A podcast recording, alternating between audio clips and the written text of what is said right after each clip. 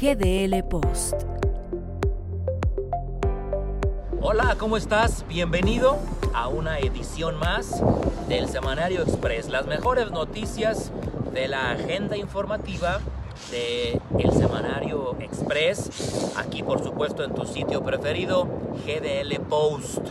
Así es que arranquemos con la primera información que, insisto, a nuestro juicio es lo que marcó la pauta durante la semana en GDL Post.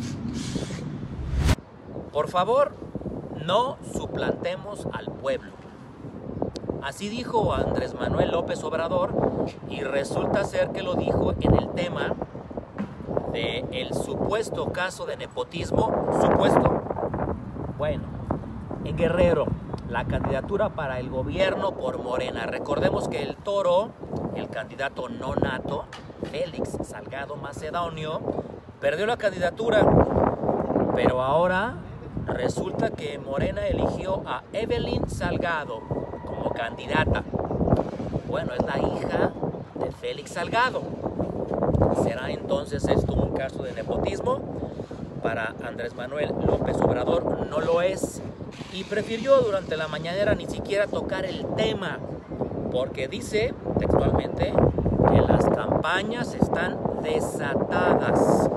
Así es que ahora, ahora no es nepotismo.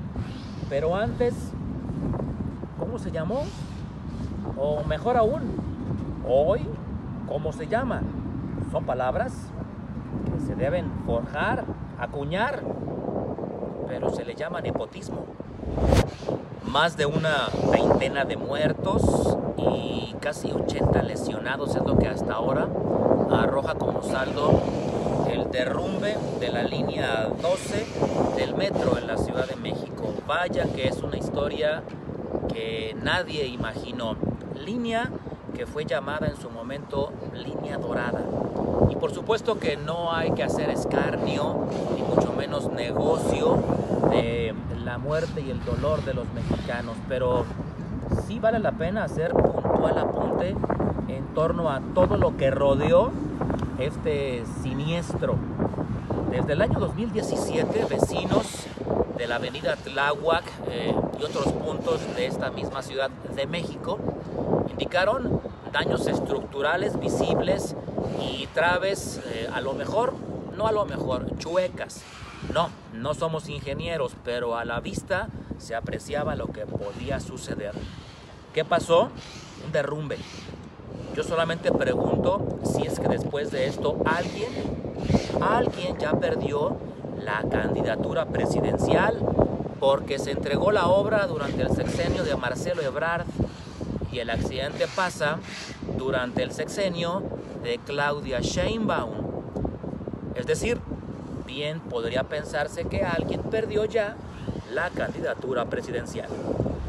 En el Congreso local de la Ciudad de México, o bueno, elegantemente llamado como Asamblea Legislativa, se frenó por completo una iniciativa que tenía como objeto crear una comisión investigadora para dar con la razón real del colapso de la línea 12 del metro capitalino.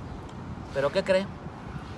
Pues Morena mayoritió y esta iniciativa no prosperó. En pocas palabras, no hay comisión ni existirá para que se investigue a fondo. Los diputados de Morena dijeron que es una acción carroñera y que además no es motivo de obvia urgencia. Claro, son muertes que tal vez no les impactan directamente en sus familias. Es una obra que tal vez ni siquiera conozcan o que a lo mejor ni la crucen por su diario transitar. Así es que me deja mucho que pensar y me llama poderosamente la atención que los diputados de cualquier partido y en todos los tiempos y ahora de Morena protejan la espalda de alguien o de algo. Ahí está la pregunta. la espalda de quién? O tal vez ocultan algo. ¿Qué entonces? Exgobernador de Jalisco, exsecretario de Gobernación, de nombre Francisco Javier Ramírez Acuña, hoy candidato a diputado federal por el décimo distrito aquí en zona metropolitana de Guadalajara, de forma específica en Zapopan, Jalisco. Para él, Marcelo Ebrard, canciller mexicano, debe renunciar a su cargo y alejarse de la vida política con un solo fin, uno solo, que se investigue a fondo su posible, posible responsabilidad en los hechos de la elaboración y entrega, por supuesto recepción, de la obra de la línea 12 del metro en la Ciudad de México. Así lo pide el candidato a legislador federal. Por supuesto que Marcelo Ebrard ha hecho mutis.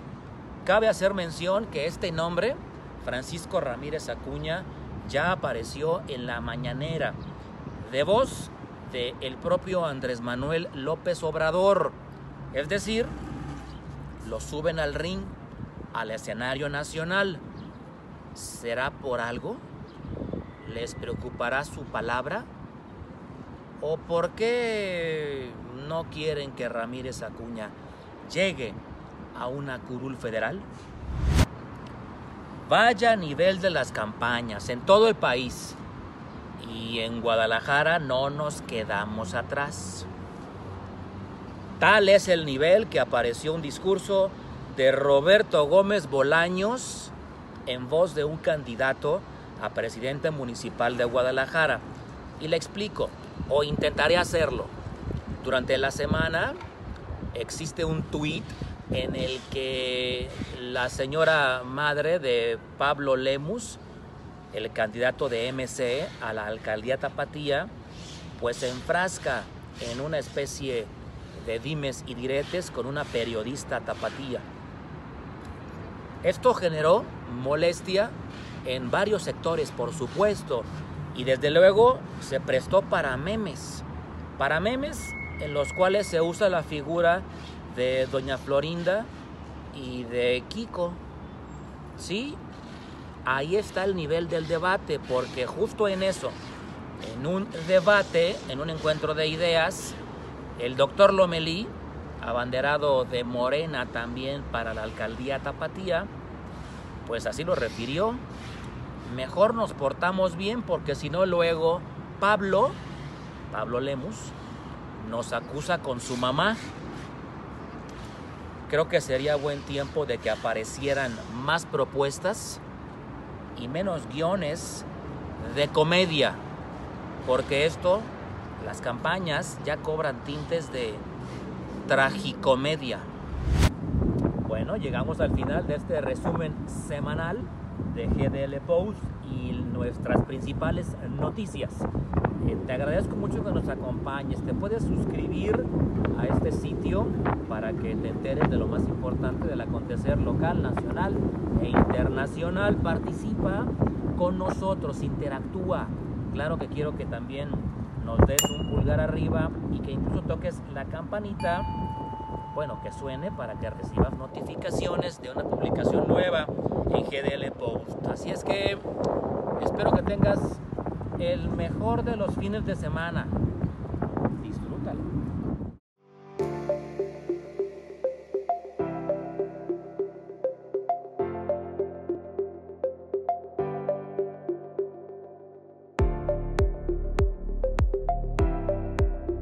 GDL Post.